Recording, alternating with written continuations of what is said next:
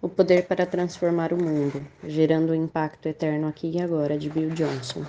Capítulo 6.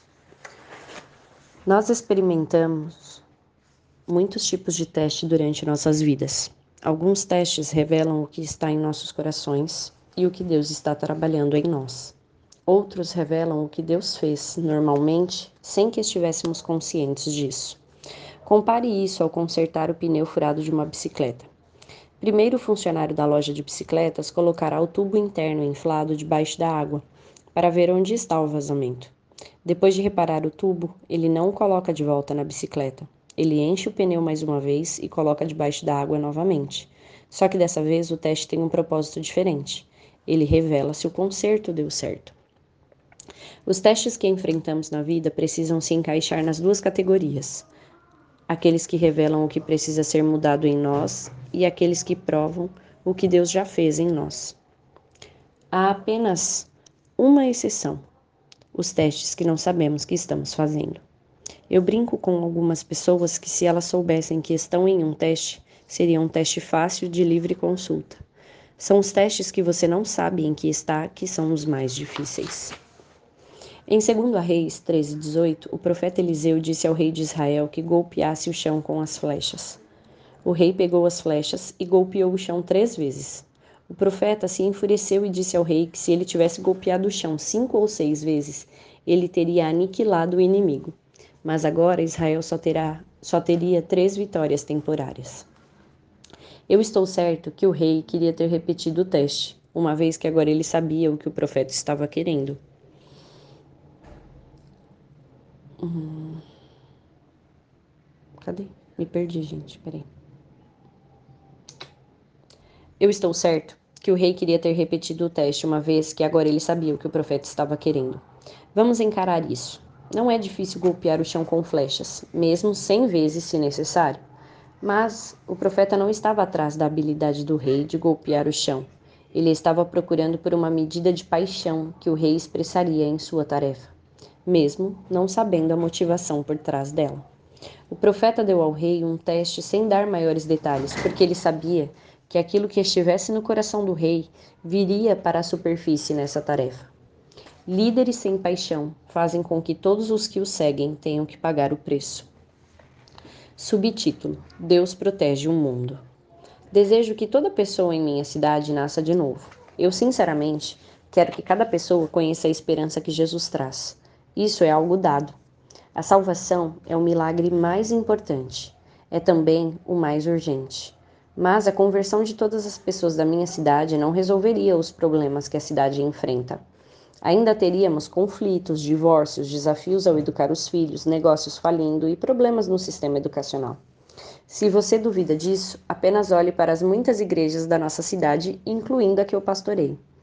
Todos esses problemas estão na igreja também. Eles existem nas igrejas na medida em que o reino não existe mais ali. Eu lhe ajudo a recordar: o reino é a esfera de domínio do rei, onde o seu domínio, ou seja, senhorio, é colocado em prática. Sempre existe a demonstração de seu mundo.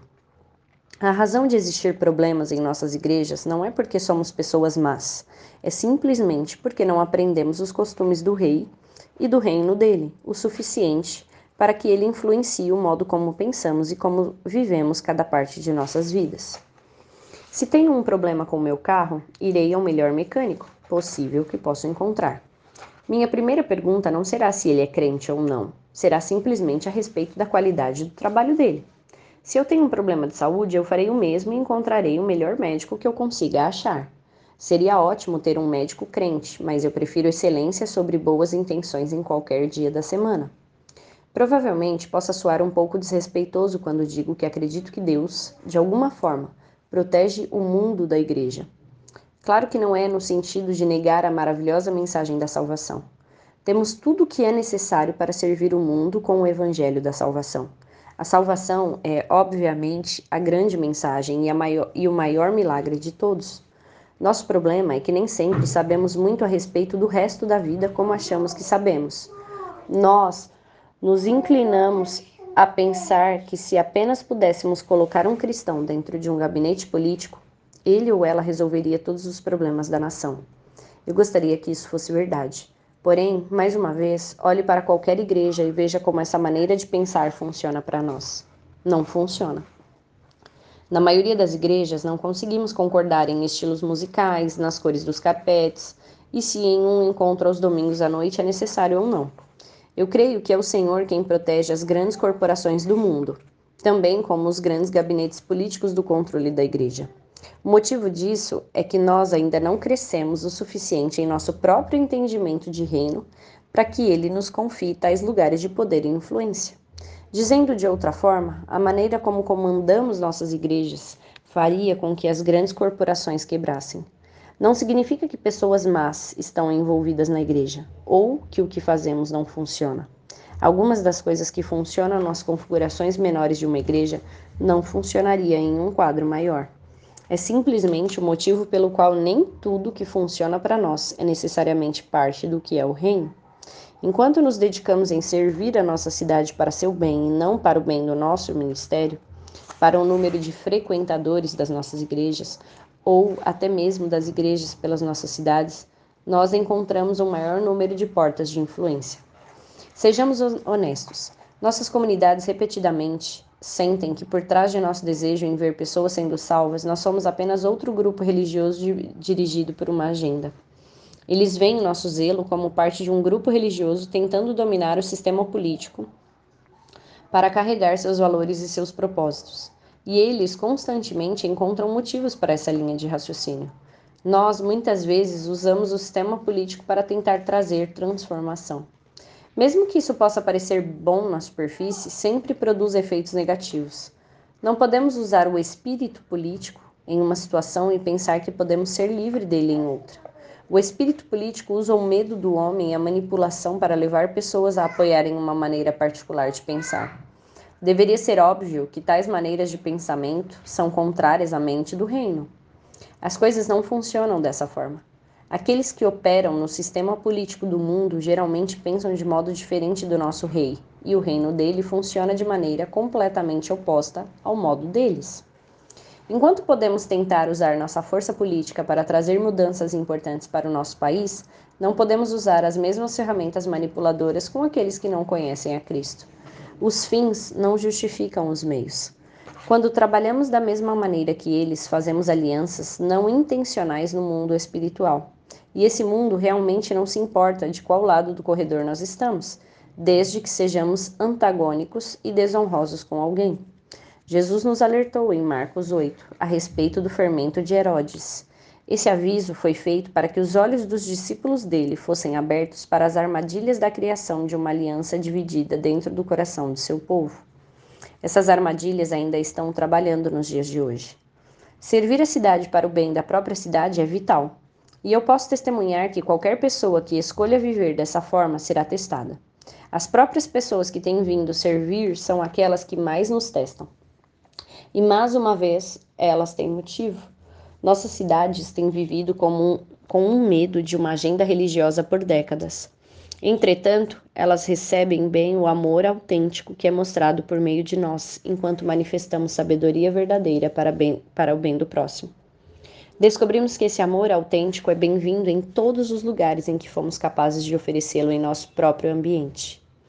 Aprendi nos últimos anos que quanto mais servimos a cidade pelo bem da cidade, sem nenhuma agenda a não ser o amor, e sem ganhos pessoais a não ser saber que honramos ao Senhor na maneira que escolhemos viver, mais a cidade se abre para a mensagem que carregamos. É profundo e é fácil. Quanto mais aprendemos sobre como o reino funciona, maior é nossa esfera de influência ao moldar a cultura do nosso mundo. Enquanto nos damos para servir os verdadeiros estilos de vida e valores do reino, Deus levanta o véu da proteção que ele criou para proteger as cidades dos cristãos que estão despreparados para possuir tal influência. Subtítulo: Ambientes de testes. Nossas cidades agora estão cheias dos, cheias dos maiores desafios e problemas que eu já vi em minha vida. Esse é o momento para que os cristãos brilhem, caso continuemos servos e mostremos o tipo de sabedoria que vemos na vida de Salomão.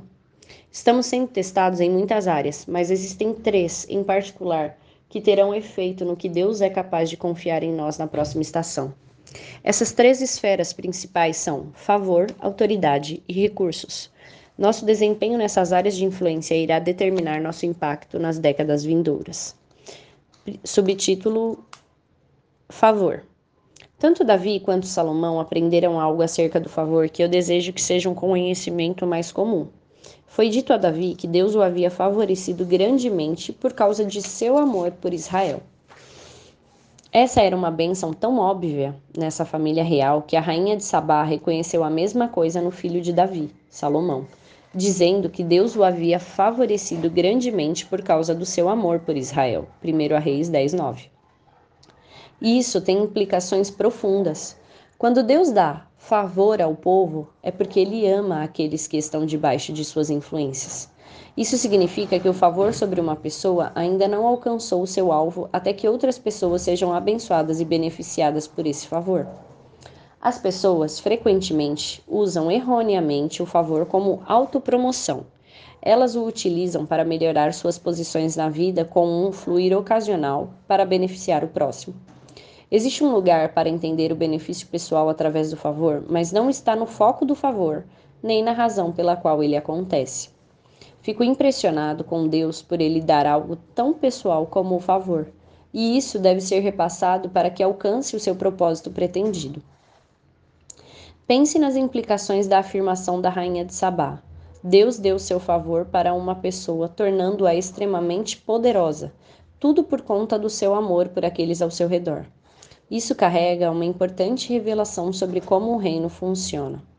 Se o favor é dado a mim, ele deve beneficiar as pessoas ao meu redor de tal forma a ser considerado um favor bem administrado. O favor que eu utilizo para autopromoção, para construir meu próprio reino ou ministério, vai fracassar, pois começa e termina em mim. Eu me torno o mar morto, onde tudo deságua, mas nada sai.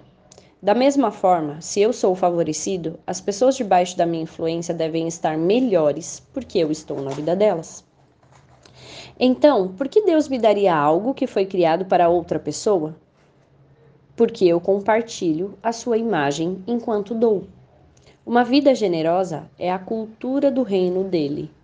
Minha autoestima pessoal no reino é frequentemente definida pelo que eu faço pelos outros, pelo bem deles. Também pode ser dito que o desejo de Deus para seus filhos é ter algo para eles mesmos. Por essa razão, Jesus ensinou: E se vocês não forem dignos de confiança em relação ao que é dos outros, quem lhes dará o que é de vocês? Lucas 16, 12. Isso se chama administração. Quando usamos corretamente aquilo que pertence a outra pessoa, nós nos tornamos qualificados para aquilo que é nosso. Isso me impressiona. Embora eu pertença a Jesus e tudo o que eu tenha seja dele, ele ainda deseja me recompensar com o que é meu. O ponto aqui é que boa administração é o caminho para aumentar as coisas de Deus. Favor é uma daquelas mercadorias celestiais que muitos buscam, estudam ou entendem. Enquanto pode ser dito que Deus ama a todos da mesma forma, nem todos têm a mesma medida de favor. Essa é a razão pela qual uma pessoa recebe cinco talentos, outra dois e outra um. Lembre-se que talento era uma moeda comercial, então a história sobre talentos em Mateus 25, do 14 ao 30, é uma ilustração de negócios que nos dá informações a respeito da natureza e do funcionamento do reino de Deus. O uso apropriado traz crescimento. Negligência ou abuso causa profunda perda pessoal. Favor é algo tão importante que até mesmo Jesus precisou dele. Jesus ia crescendo em sabedoria, estatura e favor diante de Deus e dos homens. Lucas 2:52. Eu entendo o motivo pelo qual Jesus precisou de favor entre as pessoas, pois ele comia em suas casas, pregava em suas cidades e fazia discípulos entre elas. Mas por que ele, que viveu perfeitamente sem nenhum pecado, precisava crescer em favor de Deus? Eu não tenho uma resposta aceitável. Contudo, me ajuda muito pensar que se Jesus precisou de favor, eu também preciso. Uma das partes mais fantásticas da história de Salomão é que ele começou seu reino usando a posição de rei corretamente. Deus o favoreceu e o ofereceu qualquer coisa que ele quisesse através de uma escolha. Salomão usou a sua escolha para o bem das pessoas. Em sua mente, as pessoas precisavam de um rei que fosse capaz de tomar decisões justas ao ouvir a voz de Deus, decisões que mantivessem os cidadãos seguros e que criassem uma atmosfera para que eles pudessem florescer. Isso era evidente em seu pedido a Deus e também é mensurável por meio dos resultados do seu reinado. Alguns cristãos cometem o erro de usar o favor para acusar aqueles pelos quais eles deveriam interceder. Apontar os pecados do mundo e anunciar o juízo de Deus sobre ele não requer fé nenhuma. O pecado destrói tudo o que nele toca. A devastação é lógica, mas, ao se posicionar em um lugar de oração para abençoar pessoas que não merecem e que irão obter a sua parte da bênção, compete ao propósito do favor. Eu amo mostrar favor para com todas as pessoas, mas particularmente amo mostrar favor extremo aleatoriamente. Às vezes escolho pessoas para as quais posso fazê-lo de forma incomum, mesmo que eu não as conheça muito bem ou saiba muito a respeito de suas vidas eu percebi um resultado profundo. Quando cristãos entregam favor extremo para uma pessoa, essa se levanta para seu lugar na vida mais rapidamente, com muito mais eficiência. São oferecidas para essas pessoas portas abertas que não estavam disponíveis antes, ou sequer pareciam que se abririam algum dia. E isso não acontece para que as pessoas me vejam favorecendo alguma pessoa e decidam imitar. Muitas vezes, irmãos que não sabem nada a meu respeito ou a respeito da minha bondade irão escolher honrar a mesma pessoa que eu escolhi. Favor atrai favor. Temos o privilégio de mostrar favor àqueles que estão ao nosso redor, atraindo situações para suas vidas que não viriam de outra forma. Favor é um dos ingredientes mais importantes para o sucesso no reino. Utilizá-lo bem nos dá acesso ao crescimento. Observe o que o apóstolo Paulo nos diz. Não saia da sua boca nenhuma palavra torpe, mas só a que for boa para promover a edificação, para que dê graça aos que a ouvem. Efésios 4, 29. Perceba que ao escolher minhas palavras cuidadosamente e ao buscar servir as pessoas de maneira que as fortaleça, eu lhes dou graça. Isso é profundo. Ao escolher trazer fortalecimento para o meu próximo com minhas palavras, eu me transformo em um dispensador da graça. A graça é o favor divino.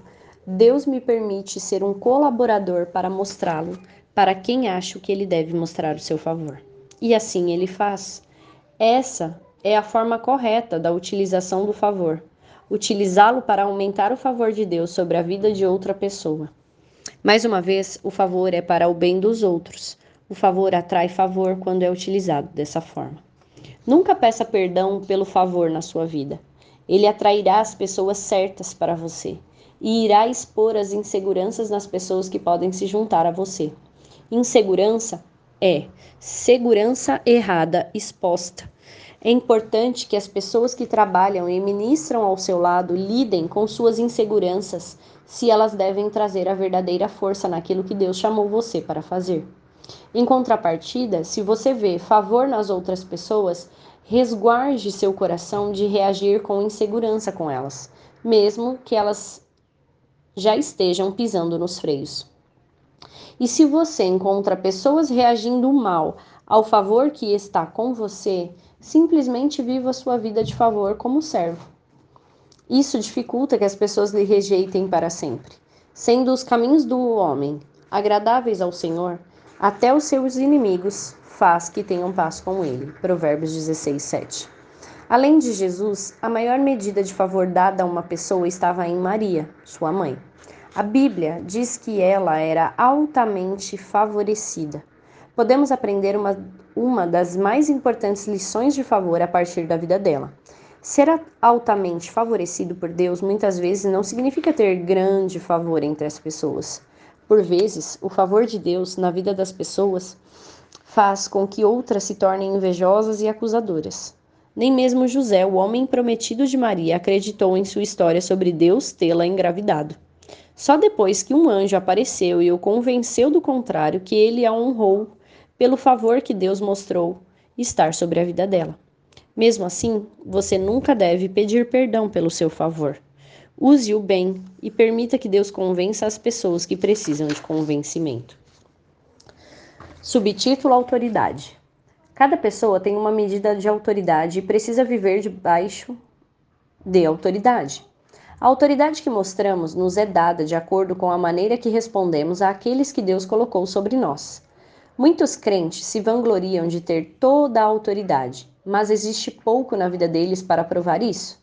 Precisamos aprender a diferença entre o que está debaixo de nossa responsabilidade e o que é posse nossa. Todas as coisas foram dadas a mim e estão debaixo da minha autoridade. João 16:15. Mas só sou capacitado para usar essas qualificações da minha entrega para os propósitos de Deus. Estou comissionado ao mesmo nível que estou submetido à missão primária dele. Algo parecido acontece com as crianças que possuem heranças extraordinárias diminuídas em porções menores até que elas atinjam uma determinada idade ou sejam maduras o suficiente para usá-las bem.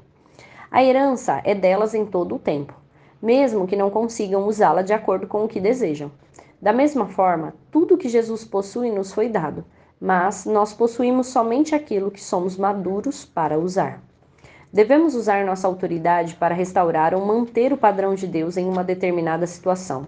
Logo, somos frequentemente chamados para usá-la para o bem daqueles que não possuem voz. O coração de Deus e, consequentemente, toda a essência da sabedoria são intensamente devotos à justiça, o que é o resultado do bom uso da autoridade. Salomão, mais uma vez, ilustra isso maravilhosamente bem em seu desejo.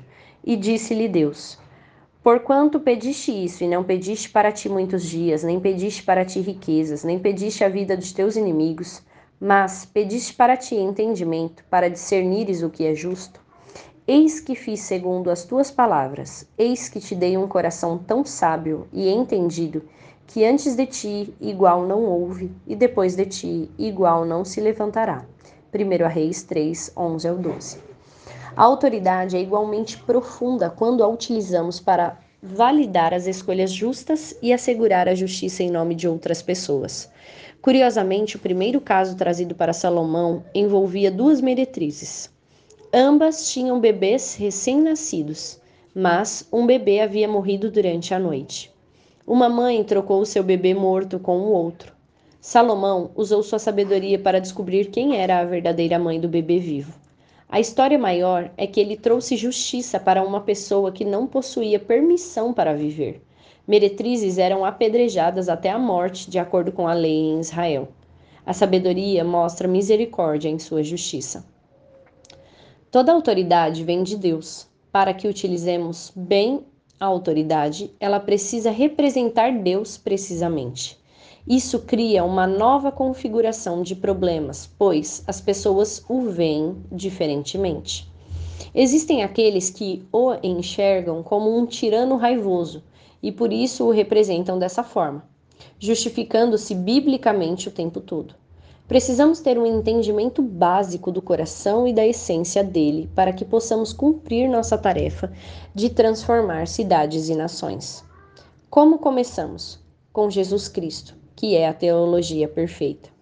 Jesus usava a sua autoridade para libertar pessoas. Isso incluía aqueles que viviam em um caos por causa de suas próprias escolhas. Ele liberava tanto os cativos quanto os prisioneiros. Os cativos eram pessoas que eram presas devido ao que outras pessoas faziam com elas. Prisioneiros eram presos por causa do que fizeram. Jesus libertava os dois grupos. Liberdade é o produto de uma autoridade verdadeira. Muitos usam sua autoridade para controlar ou manipular outras pessoas. Foi por isso que Deus avisou a Israel sobre o desejo de ter um rei governante como as demais nações, porque ele sabia que esse indivíduo, esses indivíduos utilizariam sua autoridade para abusar, controlar e intimidar o povo, a fim de construir seus impérios pessoais. Veja 1 Samuel 8. Tragicamente, essa tática é algumas vezes utilizada na igreja para construir um legado pessoal no ministério. Alguns líderes da igreja usam sua autoridade para afastar as pessoas do pecado. Eles utilizam os instrumentos do controle, do abuso e da intimidação que vários outros reis utilizaram durante a história. Por isso, ser, ser conhecido como servo bom, por isso, ser conhecido como servo bem intencionado é comumente valorizado como algo positivo. Ainda assim, tomar a liberdade de decisão das pessoas é um mau uso da autoridade, não apropriado. É difícil corrigir esse mau uso da autoridade quando alguns o consideram virtude. A autoridade deve ser usada para servir pessoas. Ponto. Toda a graça do Espírito Santo traz liberdade. Liberdade nas pessoas sob a minha influência é a evidência que mostra que eu, que eu utilizo a autoridade corretamente. A autoridade é um presente de Deus. Sua função primária é certificar que as pessoas estão seguras do mal e da destruição e nessa posição de segurança certificar que é dada a cada pessoa a oportunidade para que ela atinja seu destino. Essa é a função primária do governo, seja em casa, na igreja ou em uma nação. Governe com o coração de um servo e sirva com o coração de um rei. Foi assim que Jesus usou sua autoridade, seja ao lavar os pés dos discípulos ou ao expulsar os demônios dos atormentados. Ele usou autoridade para o bem do próximo. Quando eu governo com o coração de um servo, eu entendo que mantenho minha posição pelo bem do próximo. Nesse contexto, eu estou procurando por oportunidades de usar aquilo que eu tenho acesso em Deus para melhorar a vida de outras pessoas. E independentemente do papel que eu tenho em governar, eu governo para que outras pessoas prosperem. Quando adicionamos o elemento sobrenatural, percebemos que, enquanto reis ungidos para reinar, nós temos a chance de dar liberdade aos cativos, visão aos cegos e por aí vai. Em outras palavras, nossa autoridade não está limitada por limitações humanas. Isso é usar bem a autoridade, padronizada de acordo com Jesus, aquele com toda a autoridade nos céus e na terra. Quando eu sirvo com o coração de um rei, eu vivo com a percepção de ter ao meu dispor recursos ilimitados para o bem daqueles que estão ao meu redor. Quando servimos com nossa identidade intacta, não existe insegurança em nós para minar o papel de honrarmos uns aos outros. Como realeza do reino de Deus, temos acesso a reinos em Deus simplesmente porque sabemos quem somos. Ao contrário de reis que se tornaram em si mesmados, servos reis acessam o depósito de Deus em sabedoria, revelação e entendimento, incluindo os recursos naturais necessários para que outras pessoas cresçam na vida. Subtítulo: Recursos. Jesus ensinou profundamente sobre dinheiro e riqueza. Ele disse em Marcos 10, 23 que é difícil que os ricos entrem no reino de Deus. Ele também ensinou que o amor ao dinheiro é a raiz do mal. Veja 1 Timóteo 6,10. De fato, profundo. Ainda assim, Jesus expandiu sua palavra a respeito dos ricos tendo dificuldade para entrar no reino. Ele acrescentou que era uma questão de confiança. Então, a questão nesta. A questão. Nessa, é, então, a questão é: quanto dinheiro é dinheiro demais? Líderes políticos em todo o planeta estão tentando estabelecer padrões para nós. Mas, sob a perspectiva de Deus, é simples. Muito dinheiro é qualquer quantidade que substitua a confiança. Esse é um esclarecimento importante, pois a sabedoria atrai riquezas de todos os tipos: dinheiro, favor, oportunidades, informações, revelação, conhecimento e muito mais do que qualquer coisa que possa ser listada aqui. Esse é o projeto de Deus. Conhecer o propósito e o uso apropriado da bênção é o verdadeiro teste de uma vida de obediência. Jesus disse aos seus discípulos que aqueles que abandonassem tudo para segui-lo obteriam cem vezes mais do que aquilo que deixassem para trás nessa vida. Veja Marcos 10, do 29 ao 30. Isso é bem estranho.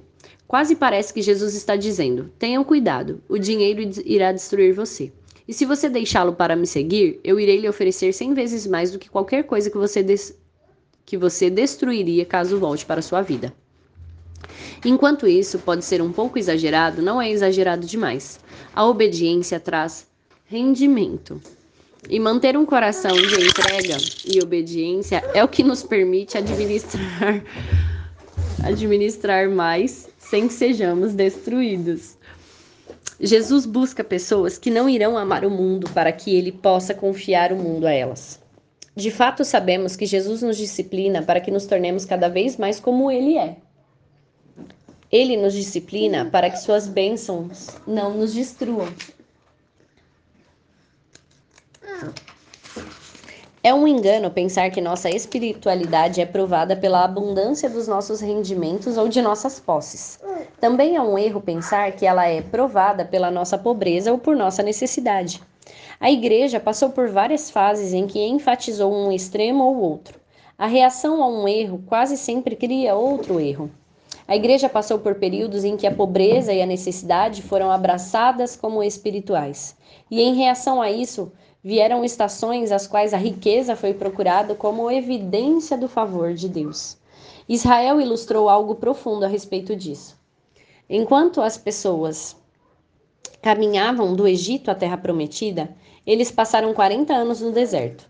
Enquanto a jornada nunca foi planejada para durar esse tempo, a inabilidade do povo para lidar com seus problemas no coração fez com que fosse impossível que Deus as confiasse a nova terra como herança. Primeiro, o deserto precisava se tornar um lugar de completa confiança em Deus. Quando o povo deixou o Egito, trouxe consigo todo o ouro do Egito. Isso deveria ser considerado uma grande benção de Deus. Mas como eles gastariam essa riqueza no deserto? Eles tornaram essa grande quantia de ouro em um bezerro dourado. Todas as bênçãos de Deus têm potencial para financiar nosso propósito nele ou para nos tornar aquilo que adoramos. Os israelitas seguiram a nuvem da presença de Deus durante 40 anos, até que ele finalmente os levou para a herança deles. Eles aprenderam que seguir era essencial, era fundamental para suas provisões e segurança. O maná aparecia no chão para que pudessem comer. água saía da rocha para que pudessem beber. A nuvem os mantinha refrescados durante o dia, e a coluna de fogo os mantinham aquecidos durante a noite desde que seguissem essa nuvem. Suas roupas não se desgastavam e eles eram sustentados por saúde divina. É uma bela história sobre aprender a confiar. Mas o deserto não era o destino final de Deus para eles, era a confiança. O destino deles era a terra prometida, onde herdariam prosperidade, cidades já construídas com casas, plantações e terra totalmente desenvolvidas e prontas para serem divididas de acordo com cada tribo. Deus tinha em mente abundância para seu povo. Israel seguiu seu sem mantimentos e aprendeu a confiar. E através da confiança alcançaram seu destino. Os discípulos de Jesus o seguiram e também aprenderam a confiar. Mas antes que os deixasse, ele os instruiu a adquirir uma espada. Poucas coisas ilustram bem como se devem administrar corretamente posses como ser dono de uma espada que não pode ser brandida. Aquela única vez que Pedro tentou colocar uma espada em um bom em bom uso, ele a utilizou mal e Jesus o repreendeu. Os cem vezes mais era o destino deles, mas eles deveriam utilizá-lo com propósito. Precisamos saber como administrar bem os recursos monetários e as oportunidades. É quase impossível discipular líderes no mundo empreendedor sem que tenhamos prosperidade. Mas nossa prosperidade deve ser capturada pelo propósito divino. Isso é feito através do modo com o qual colocamos nosso dinheiro em uso. Jesus nos ensinou conceitos fundamentais para colocar o dinheiro em uso. Talentos e minas são unidades monetárias. Ele as utilizou em suas parábolas, em Mateus 25, 14 ao 30 e Lucas 19, do 11 ao 27. Jesus falou de um empresário que reuniu seus servos a fim de dar-lhes uma tarefa. Em cada caso, os servos deviam pagar o dinheiro do empresário, pegar o dinheiro do empresário e investi-lo bem, trazendo os lucros para ele assim que ele voltasse de sua longa viagem. Os servos que traziam ao mestre uma quantia aumentada eram elogiados e recompensados. Os servos que protegiam as suas quantias de dinheiro sem investi-las eram condenados porque devolviam o que haviam recebido sem lucro. Enquanto essas parábolas falam muito mais do que dinheiro, algo deve ser verdadeiro no mundo natural antes que possa ilustrar o sobrenatural. Lucro não é apenas ok, ele é esperado e requerido. A parábola das minas é rica de revelações do reino por várias razões. Jesus contou sua história aos seus discípulos como uma resposta ao que eles estavam pensando. Eles estavam esperando uma invasão imediata do reino de Deus na terra.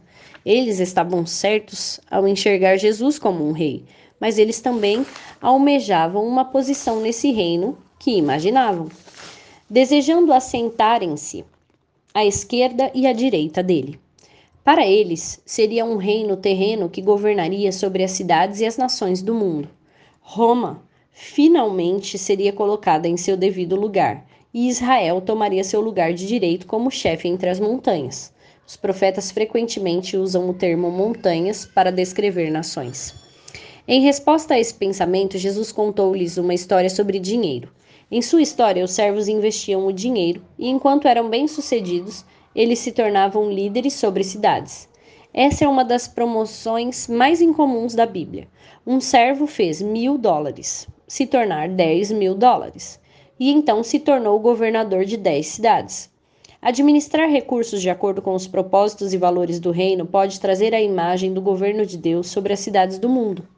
Essa é a resposta da boa administração. É parte da responsabilidade e do cuidado. E enquanto minha inclinação pessoal é para doar, a história aplaude o investimento para o lucro. Para o bem da simplicidade, quando falamos como a sabedoria afeta nossos recursos, vamos focar em três assuntos básicos: generosidade, posses e investimento. Dê uma olhada mais perto, mais de perto nessas três áreas. Generosidade inclui dízimos, ofertas pelo trabalho ministerial na igreja local ou ao redor do mundo, e nossos esforços para cuidar dos pobres e contribuir em outras necessidades sociais. Enquanto me deleito muito no fato de que as pessoas mais ricas do mundo estão liderando movimentos benevolentes para abordar as maiores necessidades do mundo, essa é uma área que a igreja deveria estar liderando. Não porque precisamos estar chefiando, mas porque carregamos uma ordem de Deus para fazer tais coisas. Nosso problema, geralmente, não é nossa vontade de doar, mas nossa inabilidade de doar proporcionalmente ao tamanho da necessidade. Em outras palavras, esses problemas só podem ser abordados por meio da prosperidade com propósito. A questão da pobreza não pode ser resolvida jogando dinheiro ao problema, mas também não pode ser solucionada sem investimento. O pobre do sulco da terra tira mantimento em abundância, mas aos que consomem por falta de juízo. Provérbios 13, 23. Aqueles que têm recursos devem saber como resolver questões de injustiça de uma maneira que a pobreza sistêmica que impediu várias gerações de atingir seus propósitos e destinos tenha fim. É também vital restaurar pessoas a uma posição de dignidade ao habilitá-las para que também contribuam para a sociedade. Posses envolvem o que temos. Compramos roupas, casas, carros e mais. A sabedoria deve estar evidente em nossas compras também. Talvez esse seja um bom lugar para nos lembrar com o que a sabedoria se parece. Criatividade, excelência e integridade. Configurar esses três padrões na vida deve nos ajudar a assegurar que somos donos de coisas que não são donas de nós. Não é apenas legal ser um dono, é essencial. Sendo um bom proprietário, tornamo-nos modelo de como viver com êxito nesse mundo, enquanto nossos corações estão ancorados em outro, reina, rein, em outro reinado, reinando em vida. O senhorio absoluto de Jesus nos possibilita ter bênçãos sem que existam dores. Veja Provérbios 10, 22. Buscar a riqueza é uma armadilha que garante muita dor, pois todo enriquecimento longe do senhorio de Jesus sempre tem um preço. Muitos perdem a família, a confiança dos amigos, o renome, a reputação e muito mais. Não vale a pena. No final do dia, não é o que temos ou a quantia que temos no banco, são nossas famílias, nossos amigos e nossos corações satisfeitos vivendo de acordo com os propósitos dele. Encontro o tempo todo pessoas que não dirigem o carro que gostariam por medo do que as outras pessoas podem pensar. Que triste maneira de viver a vida, reduzindo-a à expectativa dos outros. A extravagância não é a resposta, e o medo do homem também não é. O medo do homem geralmente se mascara como sabedoria, e não é. Jesus não possuía muito, mas possuía uma túnica tecida numa única peça, de alto a baixo, a melhor de sua época. E isso é excelência. Enquanto crentes, devemos ilustrar um estilo de vida de contentamento e abundância. Talvez seja uma combinação estranha, mas ambas estão ricamente ancoradas nos propósitos de Deus para seu povo. Pela maneira como administramos nossas posses, nós nos tornaremos modelos para um mundo que não consegue encontrar paz. Não importa o quanto eles compram e não importa o quanto eles dão. Podemos liderar o desafio em ambos os reinos, tendo posses com excelência e propósito, e dando forma ao curso da história do mundo, restaurando pessoas a uma identidade em Cristo. Investimentos envolvem o que fazemos com o que temos. É aqui que seguimos o exemplo dado a nós pelas parábolas de Jesus, a partir das parábolas que acabamos de falar. Aprendemos que não é que não é somente nosso direito ter lucro, mas é também esperado. Da mesma forma, precisamos ser libertos da mentalidade da loteria em nossa igreja. Muitos oram e esperam que abundância venha para suas vidas do nada. Como resultado, as pessoas frequentemente caem em armadilhas de enriquecimento rápido e fácil, pensando que Deus os abençoará porque eles usarão o dinheiro para bons propósitos. Essa é uma fórmula certa para o desastre. Deus frequentemente responde nossas orações por coisas grandes, por meio de sementes. Em outras palavras, em vez de nos dar a árvore que pedimos, ele nos dá uma semente. Isso nos permite crescer junto com essa semente. A administração apropriada envolve um processo que desenvolve uma pessoa em um administrador que é capaz de gerenciar bem o enriquecimento. Ganhos na loteria raramente duram além da fase inicial da grande gastança. Boa administração pode permitir que qualquer um comece e termine grande, dando-nos a árvore que pedimos. Não invista apenas para ter lucro.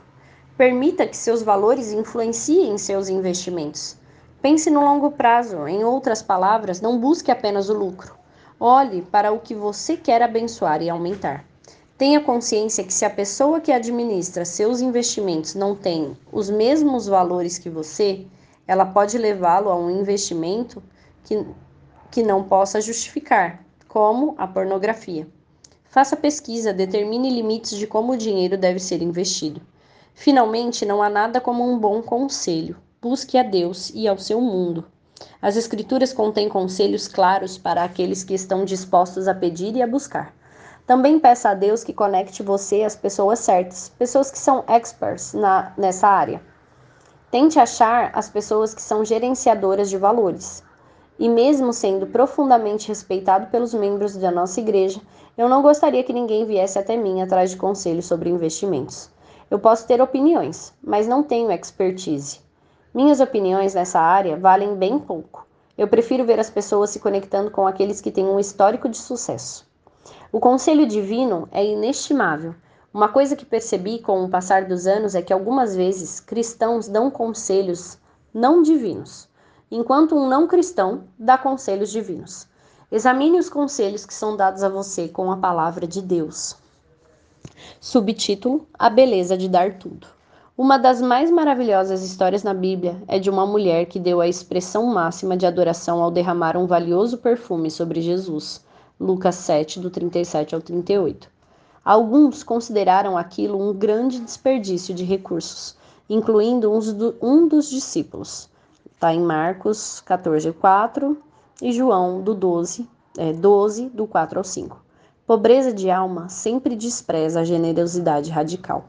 Jesus disse que aquela mulher havia feito um investimento tão grande que a história do seu sacrifício seria contado durante toda a eternidade. Ela pegou um perfume que valia o salário de um ano inteiro e derramou sobre Jesus, secando-o com seus cabelos. João 12, 3. Aqui está a lição mais importante que ela nos mostrou sobre o que Deus nos deu. Embora ela tenha dado todo o seu perfume para Jesus como uma oferta e ainda não tendo guardado nada dele para si mesma, ela saiu de casa com o mesmo cheiro de Jesus. Quando usamos o favor, a autoridade e os recursos dados a nós para a glória e para o propósito de Deus, somos beneficiados de uma maneira profundamente pessoal que traz prazer ao coração do Pai, que ama ver os filhos abençoados. Começamos a ter o mesmo cheiro de Jesus, ricamente abençoados, tendo aquilo que é nosso. Usar o que temos é o nosso maior desafio, e quando administramos bem essa tarefa, é nos dado um lugar de influência que Deus determinou para nós desde o começo. O Antigo Testamento declarou que o povo de Deus era cabeça e não cauda, em Deuteronômio 28:13. Israel foi incapaz de sustentar essa posição por muito tempo, pois tinha a tendência de focar nas bênçãos, em vez de focar em quem as tinha dado. Temos a oportunidade de ter sucesso, onde ele falhou, ao seguir o exemplo do Senhor, usando o que temos para beneficiar os outros. E assim nós terminamos o capítulo 6.